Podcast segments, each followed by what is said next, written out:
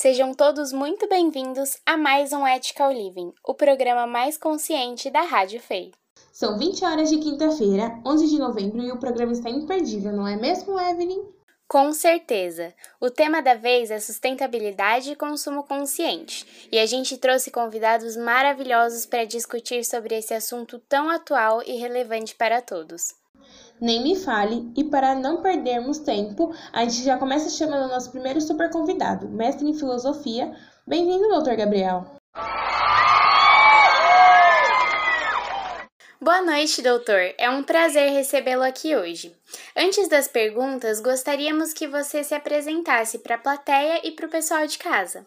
Muito boa noite a todos. Já aproveito para agradecer o convite. É muito gratificante estar aqui com vocês.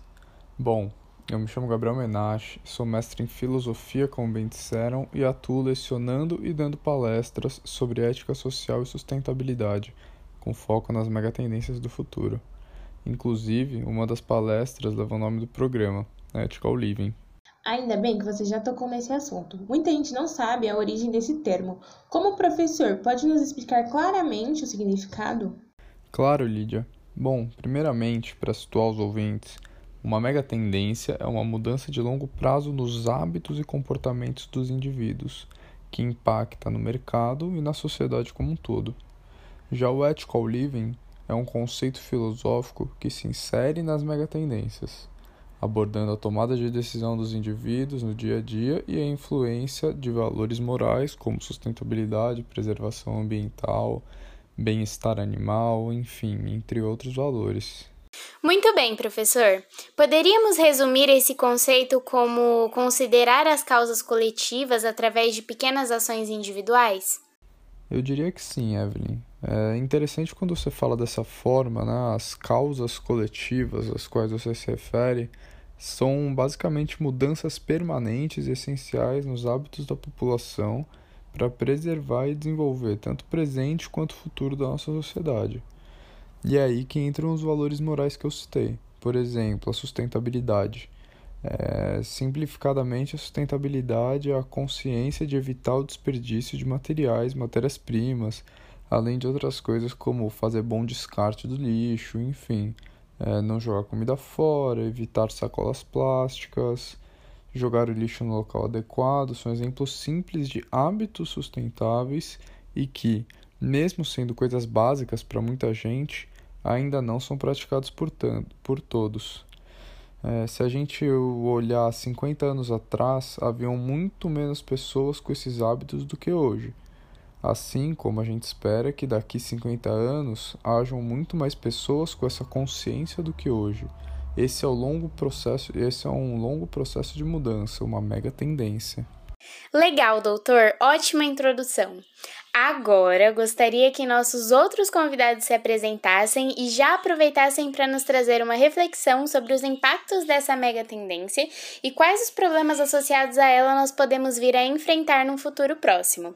Seja bem-vinda, Camila.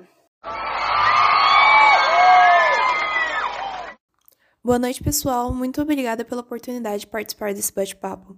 Eu sou a Camila, sou formada em filosofia e frequentadora fiel das palestras do professor Gabriel.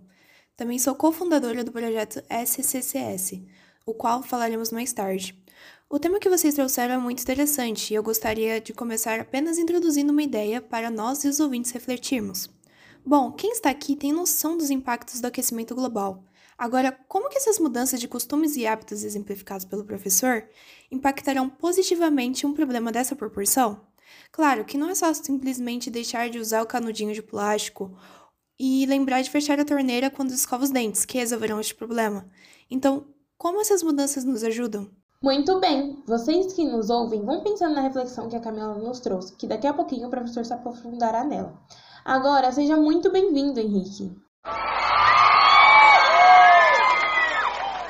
Boa noite a todos. Um prazer estar aqui com vocês. Eu sou o Henrique, Sou estudante de Ciências Sociais, aluno do professor Gabriel e também um dos representantes do projeto SCCS, que é Sistema de Comércio e Consumo Sustentável.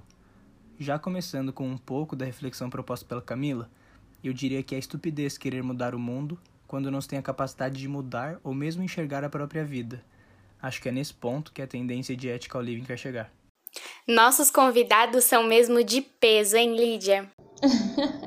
e como são, Evelyn? Bom, professor, o que você tem a dizer sobre a provocação da Camila? Como as atitudes individuais podem ser tão relevantes? Ótima provocação da Camila. Eu respondo da seguinte forma: apesar de serem atitudes sem grandes impactos na escala global, são essas atitudes que transmitem a mentalidade do ser e agir sustentavelmente, partindo das pequenas ações dos indivíduos para o consumo e estilo de vida dos, de alguns grupos sociais, até a forma de produzir das empresas, a forma de pensar dos grupos administradores das empresas e a forma de fazer política dos governantes também. É uma mentalidade, uma forma de agir que, que vem de baixo e se espalha por toda a sociedade, vem das pequenas coisas até chegar no, nas coisas que terão um verdadeiro impacto na escala global, né? Gabriel, digamos que essas mudanças nos hábitos não estejam acontecendo, ou estivessem acontecendo muito lentamente. Quais seriam as consequências para a sociedade? E, por outro lado, você enxerga alguma preocupação no curto prazo em um cenário de mudanças muito aceleradas? Lídia, eu não sou especialista no tema das mudanças climáticas, mas diria que nosso tempo é curto até que sejamos intensamente impactados por elas. É, ao mesmo tempo que eu me tranquilizo por entender que, que as informações chegam cada vez mais rapidamente às pessoas, eu também entendo que o tema exige algumas ponderações quando tratamos da velocidade versus a qualidade dessa transição. Devemos sempre ter em mente que o conceito de ethical living não envolve o comportamento estritamente individual, mas sim o comportamento de sociedade. Portanto, é essencial que essa transição seja global e, de, e, e gradual, né? É, de forma que não gere conflitos, não gere desigualdades e que englobe tanto dos mais pobres às elites, tanto dos países da Europa, aos países da Oceania, aos países da África. É algo que deve acontecer em conjunto para que tenha o real impacto positivo que nós precisamos para conviver bem com a natureza e com o nosso planeta. Como tudo isso é novo, existem preocupações que devem ser consideradas, assim como também existe quem desenvolva soluções para elas, não é mesmo, Camila e Henrique? Vocês poderiam nos contar mais sobre o tal sistema de comércio e consumo sustentável? O professor abordou muito bem o tema e eu pergunto: como fazer as empresas mais engajadas com as questões éticas e morais terem capacidade para alcançar os mais pobres? É disso que se trata. A partir do momento em que a mentalidade de ser e agir sustentavelmente chega nas empresas, até que elas se adequem e tenham condições de atingir as regiões mais pobres, levará muito tempo. Nós propomos uma forma de acelerar esse processo de forma segura. O SCCS é um aplicativo gratuito que funciona como sistema de acúmulo de pontos que podem ser revertidos em créditos ou benefícios dentro de qualquer empresa contratante do sistema, sendo seu uso exclusivo em produtos e serviços sustentáveis. Perfeito, Camila. A interface do aplicativo será adaptada a cada empresa, com foco em captar clientes de pequenas regiões. Resumindo, o SCCS tem o objetivo de atingir regiões mais pobres e incentivar o comércio dos produtos e serviços mais sustentáveis das empresas que atuam nessas regiões, agregando no consumo consciente das famílias e nas vendas das pequenas empresas com objetivos sustentáveis. Muito interessante. Mas me expliquem melhor como que esse sistema funcionaria na prática. Claro, vamos do início então. Bom, sabemos que o consumo da população mais pobre é muito mais direcionado pelo preço do que pela qualidade ou pela sustentabilidade dos produtos. Então pensamos, como podemos possibilitar que essa população consuma de forma consciente? Porque apesar de terem a informação, estão limitados financeiramente, e é nesse ponto que atacamos. Portanto, o SCCS desenvolve um sistema que permite às empresas baratearem seus produtos sustentáveis e, consequentemente, captar clientes que antes não podiam comprá-los. Ótimo, Henrique. Realmente muito interessante a forma como vocês propõem resolver o problema.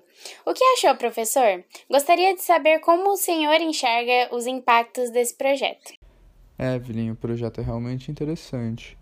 Uh, como meu papel aqui é de filósofo, eu gostaria de compartilhar minha análise sobre o que a Camila e o Henrique nos trouxeram. Bom, como o Henrique bem disse, a população mais pobre tende a selecionar o que é mais barato e não o que é eticamente mais adequado para a nossa realidade como humanidade, vamos dizer assim.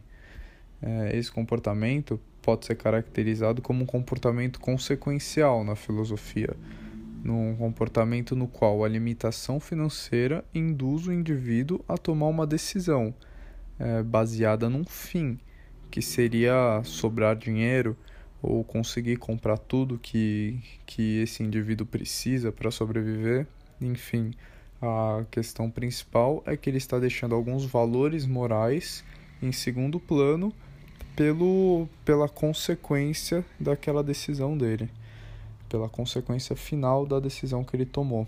É, vale ressaltar também que o meu objetivo aqui não é fazer nenhum julgamento sobre essa atitude. Como eu falei, não há certo ou errado.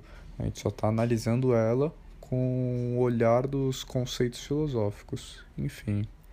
É, a partir do momento que eles, Camila e Henrique, identificaram esse comportamento e passaram a e passaram a pensar em como superar as limitações que induzem esse comportamento, podemos dizer que eles utilizaram um conceito muito interessante, na minha opinião, que é a investigação social. Eu digo que esse conceito é interessante pelo fato de ser essencial para o avanço da nossa sociedade, do próprio indivíduo na sua individualidade ele se resume basicamente na observação da realidade à sua volta, entendendo-a e encontrando oportunidades para agregar a ela e a si próprio. Foi exatamente o que fizeram. Apesar de a dor identificada de o problema que eles encontraram, o problema que induz a certo comportamento, identificado por eles, não ser diretamente sentido por eles, eles se propuseram a estudá-lo e a resolvê-lo partindo da observação para a oportunidade e daí para o aprendizado e seguindo para o projeto e para a transformação. Sensacional, não é mesmo, Evelyn? Quanta coisa para aprender nesses minutos de papo. Demais, Lídia. Tenho certeza de que o pessoal de casa está pensando o mesmo. Infelizmente, chegamos ao fim. Depois de conversarmos bastante sobre filosofia e sobre uma das iniciativas que fazem parte do presente e do futuro da humanidade, saímos daqui com várias reflexões e aprendizados. Obrigada a todos que ficaram conosco do começo ao fim. Boa noite! É isso aí. Obrigada pela presença, professor Gabriel, Camila e Henrique. Ficamos por aqui. Boa noite a todos.